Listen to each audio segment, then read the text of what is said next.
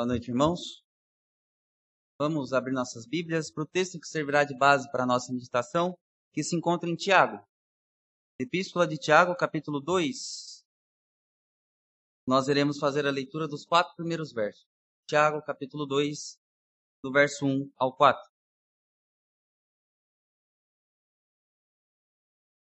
Nós temos caminhado um pouco sobre aquilo que Tiago vem nos mostrar, sobre o que, ser, o que seria de fato um cristão genuíno, como seriam as demonstrações de uma religião pura e sem mácula da forma como Deus mesmo requer de cada um de nós.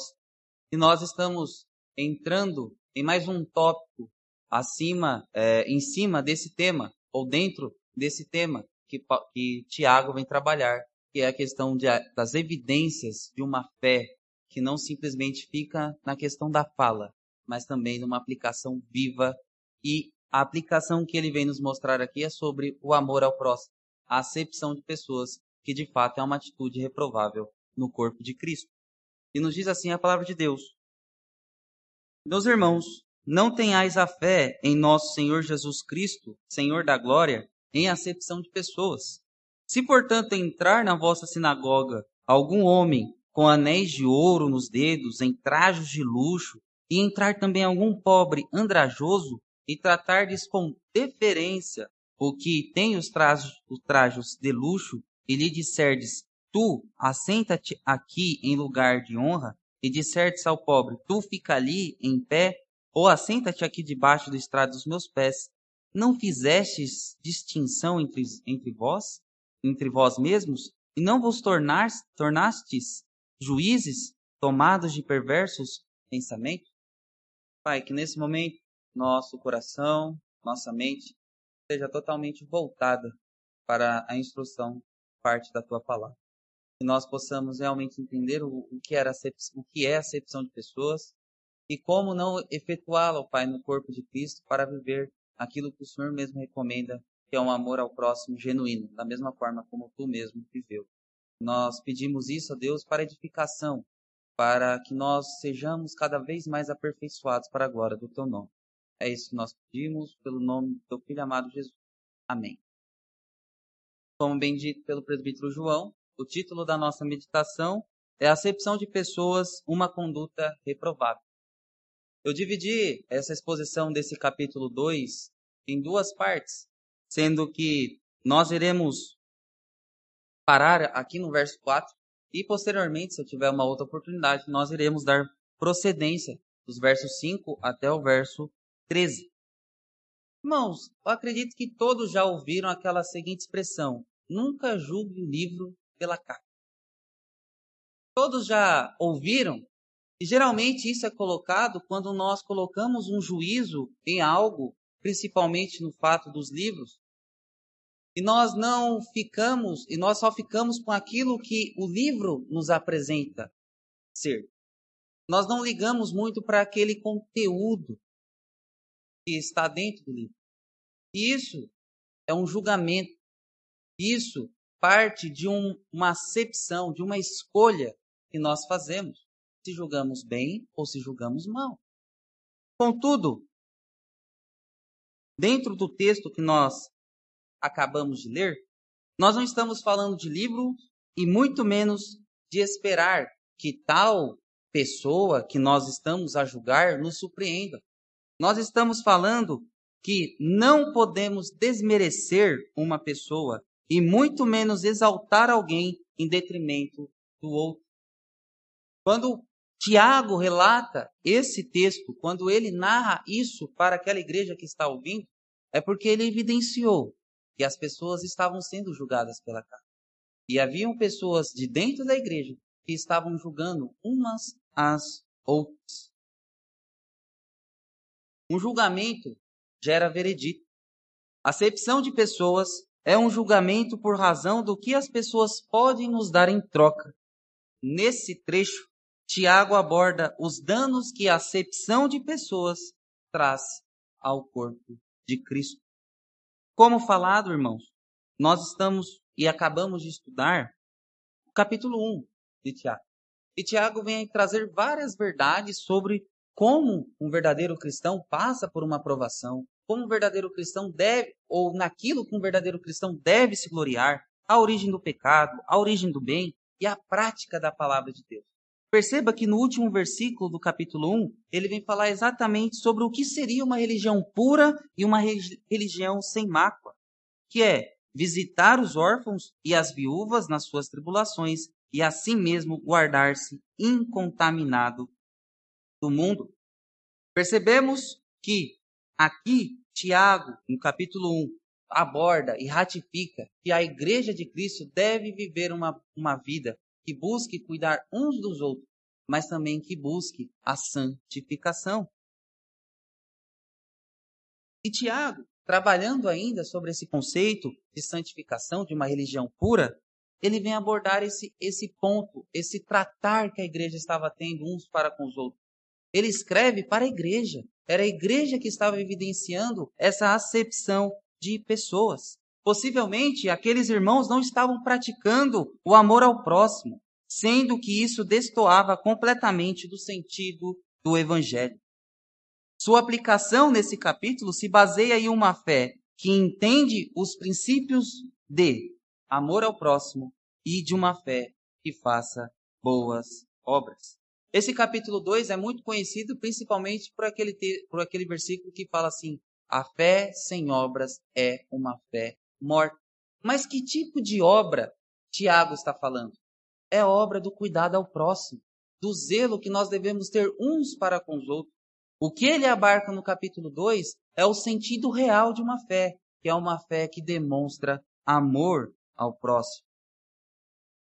Nós, estudando esse capítulo 2, podemos fazer a seguinte divisão. A primeira, a acepção de pessoas não é participante da fé em Cristo Jesus. Nós encontramos essa verdade no versículo 1. Segundo, nos versículos 2 e 3, Tiago nos mostra que a ação de deferência com que os irmãos estavam cometendo. Ele narra que os irmãos ali daquela igreja estavam agindo em favor dos ricos e em detrimento dos pobres. Nos versículos 5 e 4, ele mostra que a distinção que estava acontecendo entre os irmãos era devido a um julgamento tendencioso que aqueles irmãos estavam agindo um para com os outros. Tendencioso, porque eles acreditavam que agindo dessa forma encontraria algum benefício dos ricos. Versículos 6 e 7. Os ricos traziam opressão para com o povo de Deus e ainda blasfemavam contra o nome a quem eles, os cristãos, serviam. Tiago narra isso nos versículos 6 e 7, que fala que aqueles mesmos ricos que vocês estão tratando bem são os mesmos que desonram, que zombam do nome do teu Salvador. Será que o que vocês estão fazendo é uma atitude certa? Nos versículos 7 e 11, ele mostra que a lei, para ser eficaz, ela tem que ser cumprida em sua totalidade. Contudo, ao descumprir um mandamento, se condena por todos. E qual mandamento ele vem falar nesse texto? O mandamento de amar ao próximo. O mandamento de olhar ao próximo como o próprio Cristo, como o próprio Deus estabeleceu ali em sua lei, nos Dez Mandamentos. E por fim, nos versículos 12 e 13. Da mesma forma como você julga, você será julgado. O verdadeiro cristão busca aplicar em sua vida a misericórdia de Deus para com o próximo. Esse é o pequeno trecho dos versículos 1 ao 13. Contudo, como já falado, nós iremos ficar exatamente dos versos 1 ao 4. E o primeiro ponto que eu quero destacar aos irmãos, para que nós reflitamos sobre aquilo que Tiago vem nos dizer, se encontra no verso 1. Meus irmãos, não tenhais a fé em nosso Senhor Jesus Cristo, Senhor da glória, em acepção de pessoas. Ele vem falar sobre a questão da fé. A fé que é dada por meio de Cristo Jesus. Que tipo de fé é essa que nós temos? Que tipo de fé é a fé que o Senhor Jesus Cristo nos deu? Primeiro, primeiro ponto, ou a primeira afirmação que ele nos fala, é que é uma fé que não tem acepção de pessoas. É uma fé que não age em detrimento para com o próximo. Pelo contrário, A fé e o testemunho que Cristo nos mostra é de que nós devemos nos amar uns aos outros. Pois assim como ele nos amou, nós devemos nos amar uns aos outros. Irmãos, mas o que seria acepção de pessoas? Acepção de pessoas é quando se julga os outros por sua aparência. O sentido literal desta expressão é de aceitar o rosto. E isso se faz por meio de um julgamento, para saber se a pessoa pode ou não me oferecer algum benefício. Nós podemos entender isso pela seguinte palavra: interesse. Então, a fé que é nos dada por meio de Cristo Jesus, o testemunho que Jesus Cristo nos deu, é um testemunho de uma fé que se importa com o próximo, não baseado no interesse ou naquilo que o próximo pode me dar, mas simplesmente porque assim como ele amou, eu tenho que amar. Porque assim como ele viveu em amor, demonstrando graça como unigênito do Pai, nós que somos igreja de Cristo Jesus devemos agir, porque se nós somos salvos, nós recebemos essa fé. E como ele mesmo fala, a fé que é dada por meio de Cristo Jesus é uma fé sem acepção de pessoas. A nossa fé não deve ser baseada por acepção de pessoas, pois o nosso próprio Deus não é caracterizado por isso. O presbítero João lê um texto lá de 1 Pedro que nos fala que o próprio Deus não faz acepção de pessoas. E Pedro, quem não se lembra de Atos capítulo 10, quando Pedro foi ter lá com Cornélio e quando Pedro viu que o Espírito desceu também sobre os gentios, ele mesmo ele fala o quê? Vejo que Deus não faz acepção de pessoas. Então a fé que Deus nos deu e o próprio Deus testemunha de que ele não faz acepção de pessoas. Pare e reflita. O que Deus viu em você para que ele o aceitasse? Que tipo de dom do que você é feito para que Deus te elegesse antes da fundação do mundo. O porquê Deus te elegeu. Acho que sua resposta, assim como a minha, deve ser nada. Eu não me diferencio de nada, porque todos diante de Deus somos pecadores e carecemos da glória, da graça dele. Então não temos nada de diferente. Mas Deus, sendo todo-poderoso, ele podia sim agir em acepção. Ele não age. Mas ele age em misericórdia e amor para com todos aqueles que creem e temem o seu nome. Em Jó, capítulo 34, versículo 19, nos fala: Quanto menos há aquele que não faz acepção das pessoas, de príncipes nem estima o rico mais do que o pobre, porque todos são obras de suas mãos. Deus não faz acepção de pessoas, de príncipes, nem estima o rico mais do que o pobre, porque todas são as obras de suas mãos. Então nós estamos caminhando e entendendo que a fé que é nos dada é uma fé sem acepção. Por isso que no primeiro verso, ao tratar sobre o problema, Tiago já fala: a fé que vocês estão vivenciando dentro da igreja não é uma fé que parte de Jesus Cristo.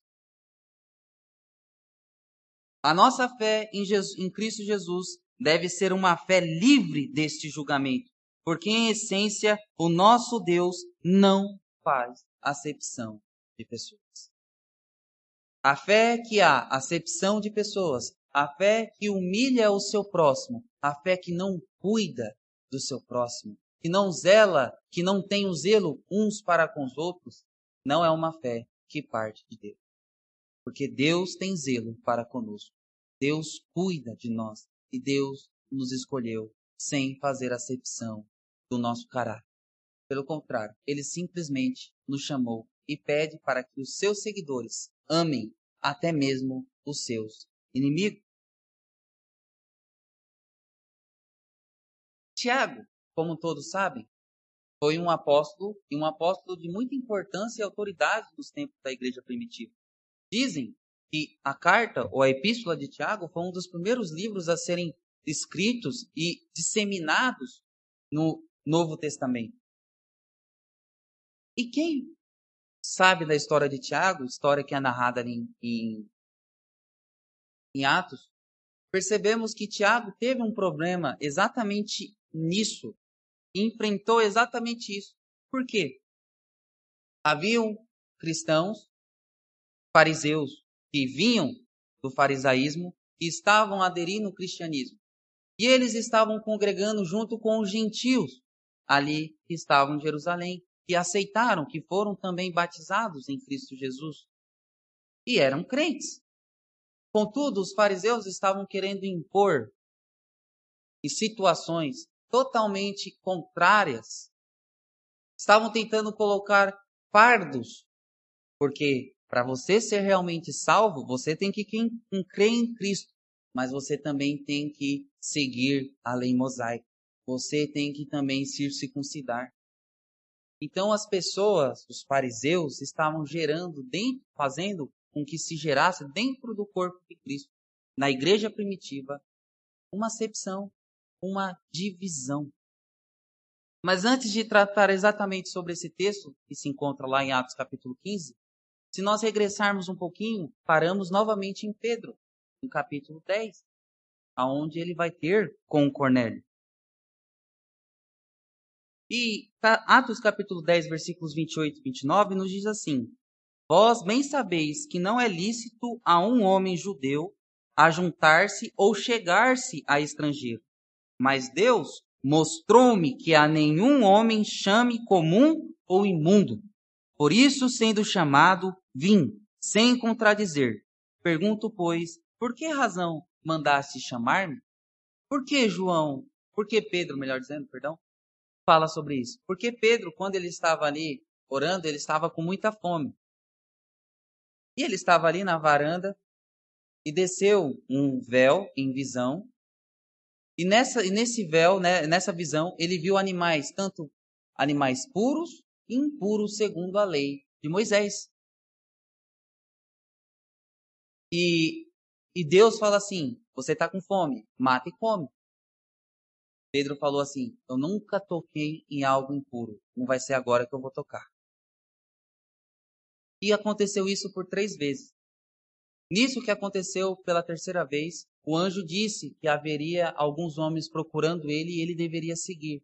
E esses eram estrangeiros, gentios. E quando João chega, ele faz esse questionamento. Os judeus não podem estar em contato com outras pessoas que não sejam judias. Mas eu aprendi pelo que o meu Deus me mostrou, de que Deus não faz diferença entre imundo e impuro. Por isso que eu estou aqui. E no mesmo texto, nos versículos 34 e 35, depois de, depois de Cornélio contar o que aconteceu, depois de Cornélio evidenciar que realmente era um, um cristão, que era salvo, Pedro trabalha e fala sobre o evangelho de Jesus Cristo. E logo após, os gentios recebem o batismo do Espírito Santo. E a evidência daquele tempo do batismo do Espírito Santo era que eles falavam, falassem em línguas. E eles falaram em línguas. E Pedro, vendo isso, disse nos versículos 34 e 35 do capítulo 10 de Atos: E abrindo Pedro a boca, disse: Reconheço por verdade que Deus não faz acepção de pessoas, mas que lhe é agradável aquele que em qualquer nação o teme e faz o que é. A mensagem do Evangelho não é uma mensagem de acepção de pessoas. Porque se fosse uma mensagem de acepção de pessoas, o próprio Cristo falaria que era só para pregar para os judeus, somente para Israel, mas ele fala que a mensagem do Evangelho tem que chegar até os confins da terra.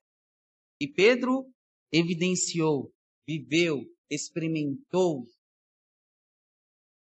Logo após de Pedro ter passado por essa experiência maravilhosa, lá em Atos capítulo 11, as pessoas ou os discípulos chegam nele e questionam: Pedro, o que você foi fazer ali com os gentios? O que deu na sua cabeça de você ter ido lá? E Pedro, contando toda a história, evidenciou que Deus não faz acepção de pessoas para aqueles que estavam ali, pois eles entendiam que a salvação era somente para o povo de Israel.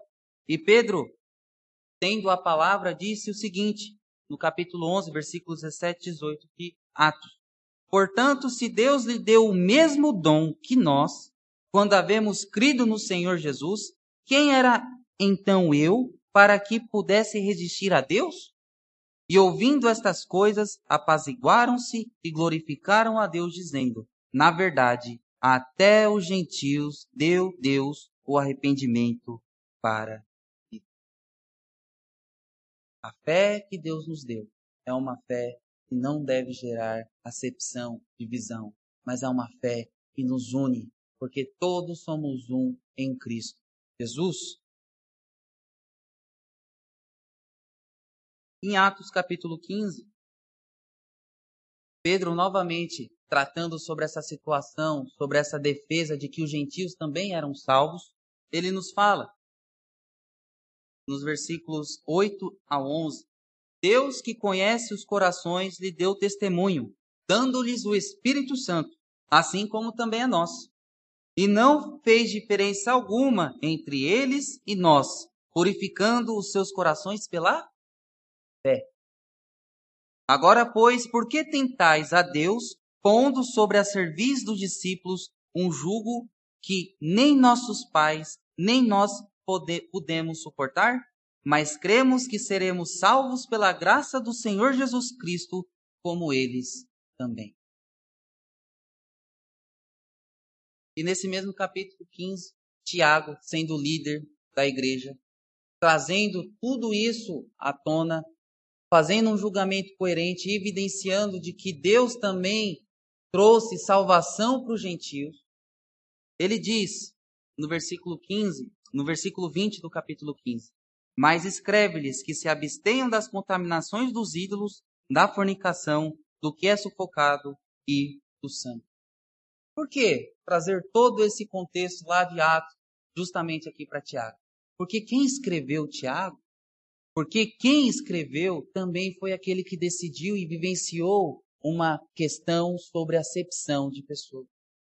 E mediante a tudo aquilo que foi debatido, Tiago evidenciou que a fé que Deus nos deu, a fé que a igreja deve ter, é uma fé que não gera acepção de pessoas, pois o nosso próprio Deus testemunha isso, evidenciando o seu cuidado e a sua salvação através de Jesus Cristo. Percebemos então, irmãos, o que leva Tiago a escrever desta forma àqueles irmãos. Além de sua experiência sobre o assunto, ele demonstra que quem faz isso não entende a alegria que é a mensagem que o evangelho que o evangelho traz. O evangelho é boas novas de salvação, mas não tem endereço, não tem um povo específico somente para essa nação, não. Mas todos aqueles que creem são feitos filhos de Deus. E Paulo, trabalhando isso em Romanos capítulo 1, versículo 16, diz: porque não me envergonho do Evangelho de Cristo, pois é o poder de Deus para a salvação de todo aquele que crê, primeiro do judeu e também do grego. Então, irmãos, meus irmãos, não tenhais a fé em nosso Senhor Jesus Cristo, Senhor da glória, em acepção de pessoas. Porque a acepção de pessoas não parte de Deus, parte do coração contaminado do homem, pecaminoso, levado a fazer julgamentos tendenciosos.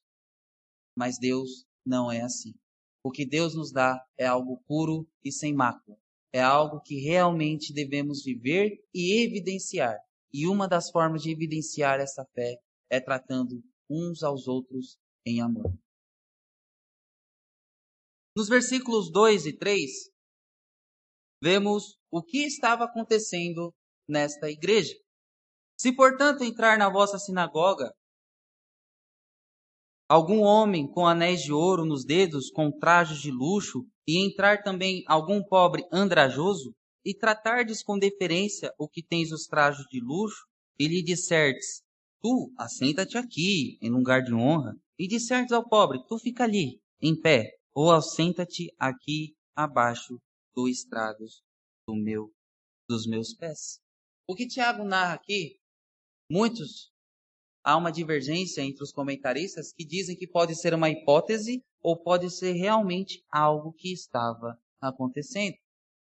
Partindo do pressuposto de que era uma ação realmente contínua dentro da igreja, percebemos que os irmãos haviam feito um julgamento para que se tratasse melhor os, os ricos do que os pobres. E nós iremos descobrir o porquê de tudo isso.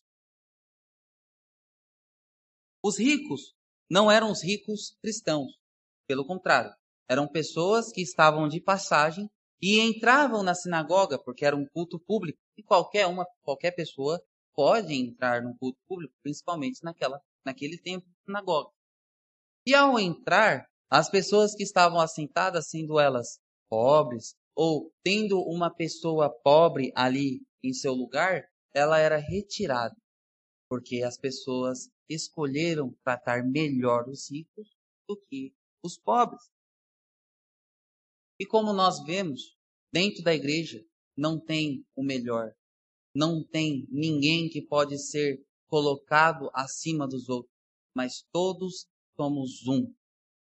O próprio Cristo, quando estava ali com os discípulos, os discípulos na Santa Ceia falando, não, eu vou sentar à direita, eu vou sentar à esquerda. Jesus Cristo pegou uma toalha, lavou os pés dos discípulos, e aquele trabalho quem fazia eram os escravos. E ele diz, ninguém é maior do que o mestre. Se o mestre fez isso, vocês também têm que fazer. Mas não era isso que estava acontecendo na igreja. Calvino ao comentar sobre esses versículos, ele diz: Tiago tem em mente que a acepção de pessoas é inconsistente com a fé em Cristo, de modo que não podem estar unidos, e com razão, pois pela fé estamos unidos em um só corpo, no qual Cristo mantém a primazia. Quando, pois, as pompas do mundo se tornam proeminentes a ponto de encobrir o que, o que Cristo é, torna-se evidente que a fé possui bem pouco vigor.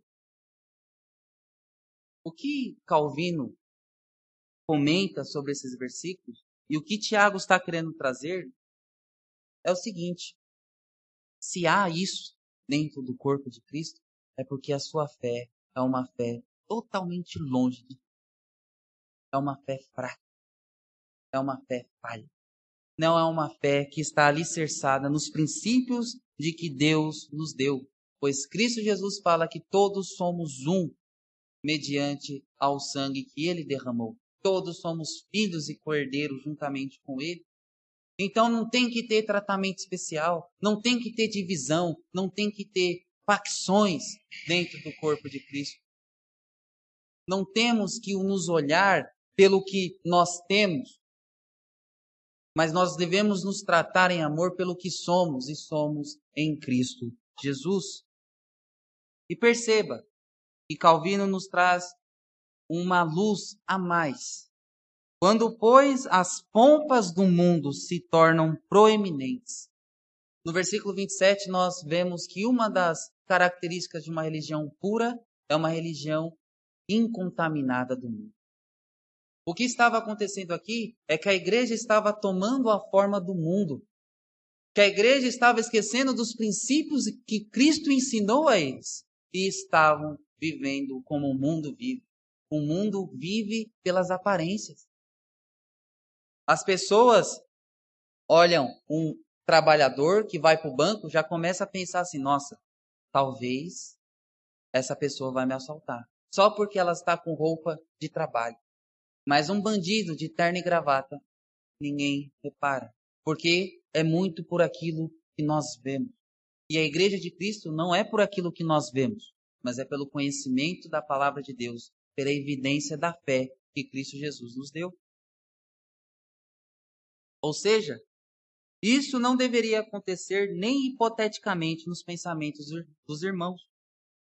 Pois, como exposto por Tiago e defendido por Calvino, isso resultava de uma fé sem respeito à obra de Cristo, porque por meio dele somos feitos um. O corpo deve andar unido. Quando a minha mão quer atacar o meu pescoço, é porque eu estou com algum problema. É porque eu estou doente. nós devemos cuidar e zelar uns dos, uns dos outros.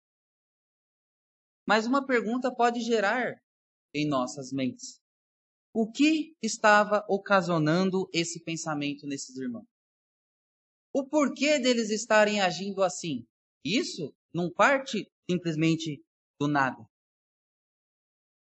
Isso é causado por uma compreensão errônea, equivocada do que é a verdadeira glória, ou daquilo que deve ser honrado quando se estima algo que não tem valor no final se torna como ouro dos tolos.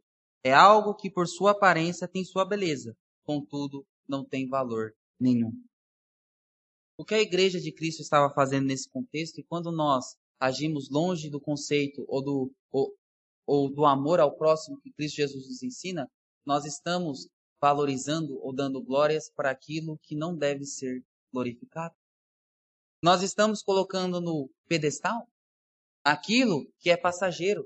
Os irmãos estavam tratando aqui uns com os outros com deferência pelo fato de ser um rico e outro pobre. Ou seja, é muito melhor ser amigo de um rico do que de um pobre. Mas, como falado lá em Tiago capítulo 9, capítulo 1, versículos 9 e 11, a glória dos ricos é passageira, é como uma ervinha que se seca com o sol da justiça. Ou seja, a igreja estava agindo desta forma porque o seu foco não estava na obra de Cristo Jesus e naquilo que ele nos ensina. Pelo contrário, a igreja estava agindo dessa forma porque o seu foco estava na glória dos homens, na glórias terrenas, que são passageiras. Jeremias capítulo 9, versículos 23 e 24 nos diz: Assim diz o Senhor: Não se glorie o sábio em sua sabedoria, nem o forte em sua força, nem o rico em sua riqueza. Mas quem se gloriar, glorie-se nisto, em compreender-me e conhecer-me, pois eu sou o Senhor, e ajo com lealdade, com justiça e com retidão sobre a terra, pois é dessas coisas que me agrada. O próprio Deus ali em Jeremias fala que não é para se gloriar em sua riqueza, porque não é isso que faz o homem especial. O que torna o homem diferente, o que faz o homem ter algum valor, é ser feito filho de Deus e agir como tal. Aqui é nos deixado bem claro que nada deve ser motivo de roubar a glória de Deus, a glória de conhecer a Deus e para o adorar mediante aquilo que Ele é. Ao buscarmos dar glórias a outros e não a Deus, estamos fazendo idolatria pois estamos roubando a glória que deve ser sempre dada ao nome Deus. Isaías 42, versículo 8 nos fala: Eu sou o Senhor, esse é o meu nome. Não darei a outro a minha glória, nem a imagens o meu louvor. Calvino comentando: Daí se segue que Cristo é pouco estimado por nós quando nos domina a admiração da glória do mundo. Uma fé pura é uma fé incontaminada do mundo. O que a igreja estava evidenciando e o que Tiago estava mostrando que a igreja estava agindo é uma fé totalmente levada, totalmente contaminada por aquilo que o mundo pensa, por aquilo ou da forma como o mundo age. Nós não fomos chamados para agir como o mundo age. Nós fomos para ser, nós fomos chamados para sermos de diferentes. E a igreja estava agindo como o mundo age, agindo, tratando os irmãos um com cuidado pelas suas aparências. E isso significa o quê? Como Calvino coloca, que Cristo está sendo pouco estimado. Novamente eu friso, uma fé em acepção de pessoas, e faz acepção de pessoas. Um cristão que diz que é cristão e faz acepção de pessoas está muito longe da cruz de Cristo. O problema, irmãos, que nos é apresentado era que os irmãos estavam se amoldando com o pensamento da sociedade ou o pensamento do mundo, Sendo que Tiago, dando conselho sobre a verdadeira religião, diz que a mesma deve estar incontaminada do mundo, e isso significa estar fora dos parâmetros daquilo que o mundo diz que é certo. Irmãos, pensemos bem. Quem pode me dar algo? Um rico ou um pobre? Com certeza nós iremos falar, não, realmente o rico pode gerar algum benefício se eu fizer alguma amizade, se eu tratar ele muito bem. Aqueles irmãos que estavam agindo desta forma, eles estavam pensando exatamente assim. Porque o capítulo 1, versículo 2 fala que a igreja estava passando por várias tribulações. E se nós andarmos na carta de Tiago, lá no capítulo 5, nós iremos ver que uma dessas provações era causada por esses ricos. Eles trabalhavam e não recebiam. Eles trabalhavam o dia e eles não estavam recebendo aquilo que era devido, porque os ricos estavam tomando o seu dinheiro, roubando o dinheiro do seu trabalho, o seu salário. E os irmãos pensando da seguinte forma: ele chegou aqui na igreja, eu vou tratar ele bem. Provavelmente ele pode me dar algum benefício, dar aquele dinheiro que ele está me devendo. Só que não é assim que a igreja de Cristo deve pensar. Nós não devemos estar sendo ou pensando em receber algo que os homens podem nos dar. O ensino de Cristo sobre amor ao próximo resulta em um amor que se doa, pois é mais importante eu dar, servir ao irmão, do que realmente receber. O amor que Jesus nos ensinou não é um amor de ele morreu na cruz e eu tô lá pagando o boleto até hoje do pagamento da salvação que eu, que eu recebi por meio de Cristo Jesus. Não é assim. Acredito que ninguém recebeu nada de, ó, você está com alguma pendência lá porque um tal Jesus Cristo está pedindo aquilo que você está devendo para ele.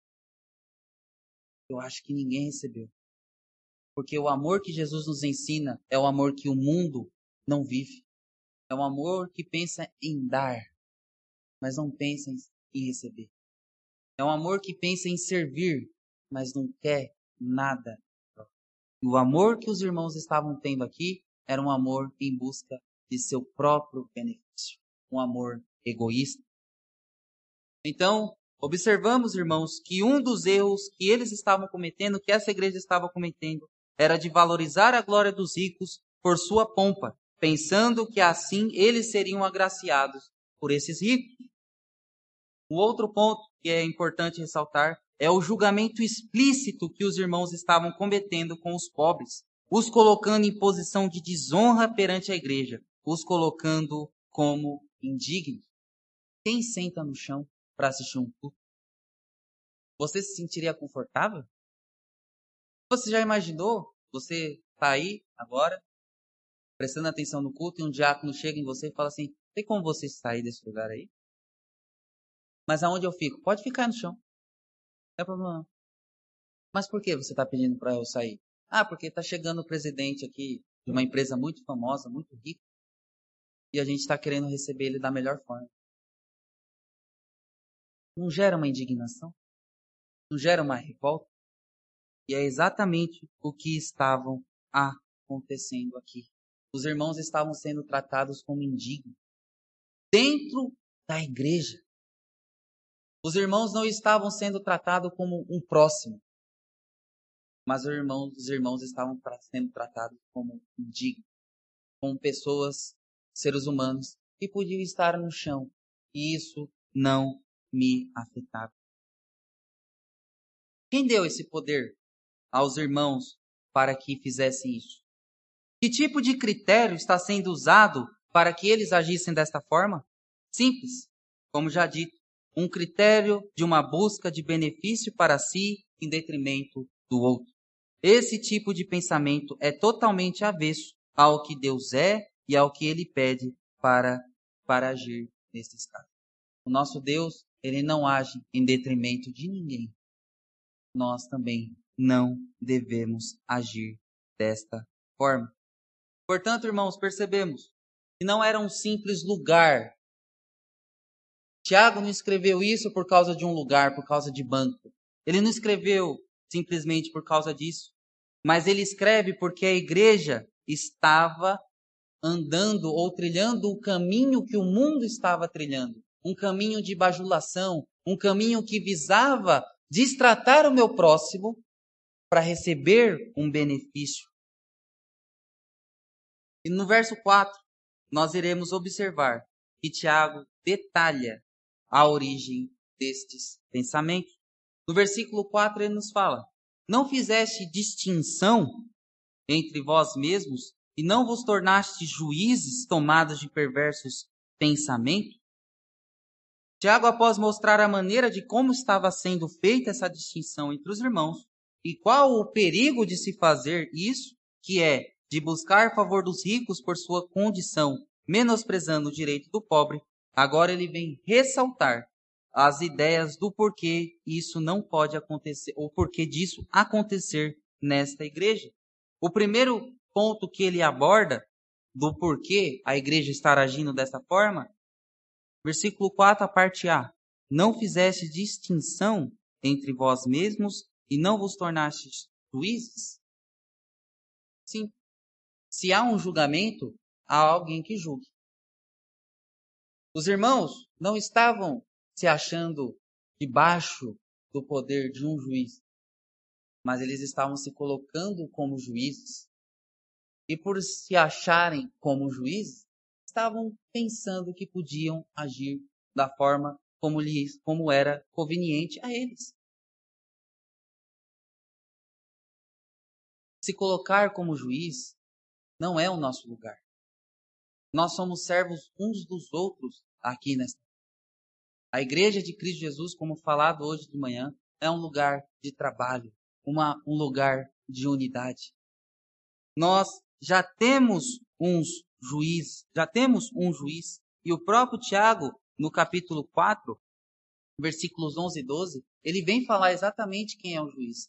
Só há um juiz e legislador que julga cuida do, da igreja dele. Não precisamos de ter mais juízo.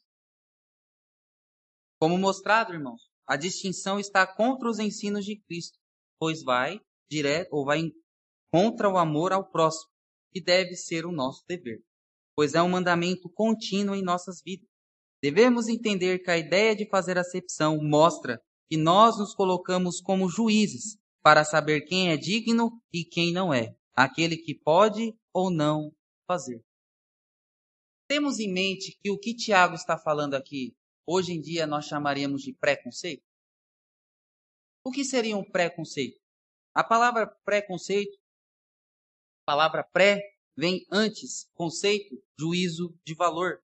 Então nós observamos que o preconceito se dá hoje em dia pelas questões classes é, étnicas, Contudo, aqui estava acontecendo pela classe social.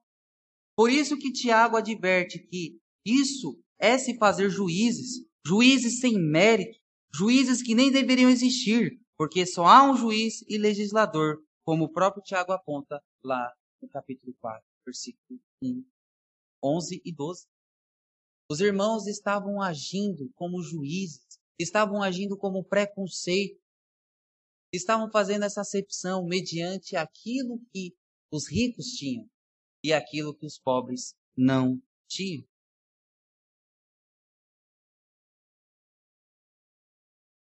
Nos versículos 11 e 12 do capítulo 4, nos diz assim: Irmãos, não falem mal uns dos outros. Quem fala contra o seu irmão ou julga o seu irmão, fala contra a lei e a julga. Quando você julga a lei, não está a cumprindo, mas está se colocando como juiz. Há apenas um legislador e juiz, aquele que pode salvar e destruir. Mas quem é você para julgar o seu próximo? Nesse vers nesses versículos vemos que o pecado que estava acontecendo era o de maledicência, falar mal uns dos outros. Aqui se observa duas coisas: que a prática de falar mal dos irmãos ou de se julgarem era algo muito corriqueiro nessa igreja. Ao ponto que Tiago, no capítulo 3, ele vem falar sobre o quê? Os, os malefícios de uma língua incontrolada. Então, a igreja estava vivendo exatamente aquilo que não era para viver. Uma igreja que falava mal uns dos outros, uma igreja que estava julgando e se colocando como juízes E isso não traz benefício nenhum. Isso só traz mais divisão e machuca o corpo de Cristo Jesus. Portanto, percebemos que o preconceito é totalmente danoso ao corpo de Cristo, pois não somos juízes para caracterizar quem é digno ou não. Não estou falando que a igreja não precisa de governo para que haja um julgamento. Há sim um conselho, há sim pastores, mas percebam que as diretrizes que eles tomam para tomar um veredito não é os seus achismos, mas é mediante e deve ser mediante a palavra de Deus. Então, o que nos deve reger é aquilo que a palavra de Deus nos fala. O ser juiz, como Tiago nos mostra, é uma atitude que mostra que os pensamentos maus, que os pensamentos que os irmãos estavam nutrindo uns para com os outros, era a forma deles julgarem ou dirigirem o seu julgamento. Eles estavam sendo juízes, coisa que não era para ser feita. Mas além de serem juízes, eles estavam sendo juízes tendenciosos em seus maus pensamentos. Isso é o que Tiago diz que é a raiz deste preconceito, um julgamento baseado, leviando em falsos, em perversos pensamentos. A base do pensamento dos irmãos a quem Tiago escreve era a aparência das pessoas. Devido a pensarem que os ricos iriam trazer benefícios eles os bajulavam, faziam um tratamento especial, pensando que os ricos iriam os retribuir, mas a nossa confiança não deve se voltar para aquilo que o homem pode nos dar. Salmo 146, versículos 3 e 4 nos diz: Não confieis em príncipes nem nos filhos dos homens, em quem não há salvação. Saí-lhes o espírito e eles tornam o pó. Nesse mesmo dia perecem todos os seus desígnios. O que o salmista nos fala é o seguinte: confiar nos homens por causa de sua riqueza, confiar nas benesses que podem nos trazer é uma idolatria. A igreja não estava adorando o santo. A igreja não estava fazendo, é, é, acendendo vela para santos. Mas a igreja, através de suas atitudes, estavam adorando homens, porque eles eram como Deus mesmo fala em Jeremias capítulo 17, versículo 5, maldito o homem que confia em outro homem. Uso das palavras do reverendo Nicodemos quando comenta a periculosidade de se deixar levar por, tal, por tais pensamentos. Quando os cristãos se deixam levar por perversos pensamentos no julgamento de outros, cometem parcialidade e acepção de pessoas. Quando os cristãos se deixam levar por perversos pensamentos no julgamento de outros, cometem parcialidade e acepção de pessoas. Esses pensamentos são tão perigosos que nos faz roubar o lugar do único legislador capaz, que é o próprio Deus. Perceba que quando eu me coloco como juiz, eu estou até tirando o próprio Cristo do trono eu estou me colocando como acima do próprio Jesus Cristo. Porque eu sei mais. Porque eu estou agindo da forma como eu quero agir. E nós esquecemos de que há um líder, de que há um juiz, que é Jesus Cristo. E somente Ele pode agir e nos julgar. E nós nos julgamos mediante aquilo que a, tua, a palavra dele vem mesmo nos dizer. Deus é o único que pode nos julgar de uma forma clara e justa. Não devemos de forma alguma nos colocar no lugar desse juiz. Por isso que devemos controlar a língua, pois por ela evidenciamos o julgamento que fizemos internamente para o externo. Perceba que o controle da língua, a questão da acepção de pessoas, tudo está ligado, porque procedem da mesma fonte, de uma fé longe daquilo que Deus estipulou. Uma fé que em Cristo Jesus não gera acepção de pessoas. Em suma, Tiago alerta duas verdades nesse versículo 4. A primeira, a nossa tendência de sermos juízes. Nós gostamos de julgar os nossos irmãos. Nós gostamos de apontar de o dedo para os nossos irmãos e acharmos muito bons suficientes de apontar o dedo, de evidenciar o erro do nosso irmão, de achar quem pode ou quem não pode. Nós amamos fazer isso. E a outra tendência que nós temos é que ele aponta o quão danoso é o julgamento tendencioso entre os irmãos. Ele mostra o quão grave é quando a igreja se deixa levar pelos pensamentos mundanos e esquece de entender que há um Deus, que é aquele que nos guia, e somente Ele pode nos guiar, e que a fé que Ele nos deu é uma fé sem acepção. Conclusão. Como dito no início, nunca devemos julgar o livro pela capa. Como povo de Deus, não devemos buscar tratar as pessoas por aquilo que elas nos podem fazer, mas sim porque é um mandamento de Deus que nos amemos uns aos outros. Nessa primeira parte dessa exposição, percebemos claramente os problemas que resultam em um julgamento por aparências, feito por um coração tendencioso, ao ponto de querer roubar o lugar de Cristo como nosso juiz. Portanto, devemos ter em mente que podemos estar suscetíveis a tais atitudes. O que compete a nós é que necessitamos cada vez mais de uma fé que implique em uma religiosidade com atitudes que louvem o nome de Deus, que não faça acepção de pessoas e que muito menos roube o lugar de Cristo, mas que sigamos a verdadeira religião pura e sem mácula. Algumas aplicações. Primeira, a fé verdadeira é uma fé que age como Cristo agiu, que não trata as pessoas com deferência por aquilo que elas são, mas porque devemos tratá-las em amor como Cristo nos ama. Isso deve acontecer dentro da igreja. Não devemos ter facções, divisões dentro do corpo da igreja, mas todos somos um perante Deus, porque é o próprio o sangue de Cristo Jesus que nos regenera. Ninguém aqui é especial ou tem um atributo a mais, mas todos estão totalmente debaixo da graça do nosso Deus. Por isso que a igreja não deve agir com deferência uns para com os outros. Segundo, a acepção de pessoas, como mencionado, é uma amostra de que não entendemos o amor de Deus e como ele age. Se ele agiu e age em amor para conosco, por que devemos agir diferente? Se o próprio Deus evidencia pela sua própria obra de salvação que ele nos amou sem olhar o nosso caráter, porque nós não merecíamos, porque eu vou tratar o irmão com diferença? Que tipo de o que me fez ser juiz do meu irmão? O que me faz ser tão bom ao ponto de eu me colocar no lugar do meu próprio, do próprio Cristo Jesus, o meu Senhor? E por fim, o nosso coração é tendencioso.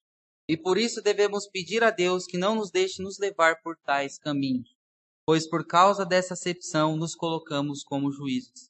E isso nós não somos. Que sejamos guiados pelo amor que ele nos ensina, o ato de amar uns aos outros visa a glória dele. Que Deus assim esteja nos abençoando, que possamos realmente aplicar essa palavra e viver a fé como ele mesmo pede que nós vivamos. Amém?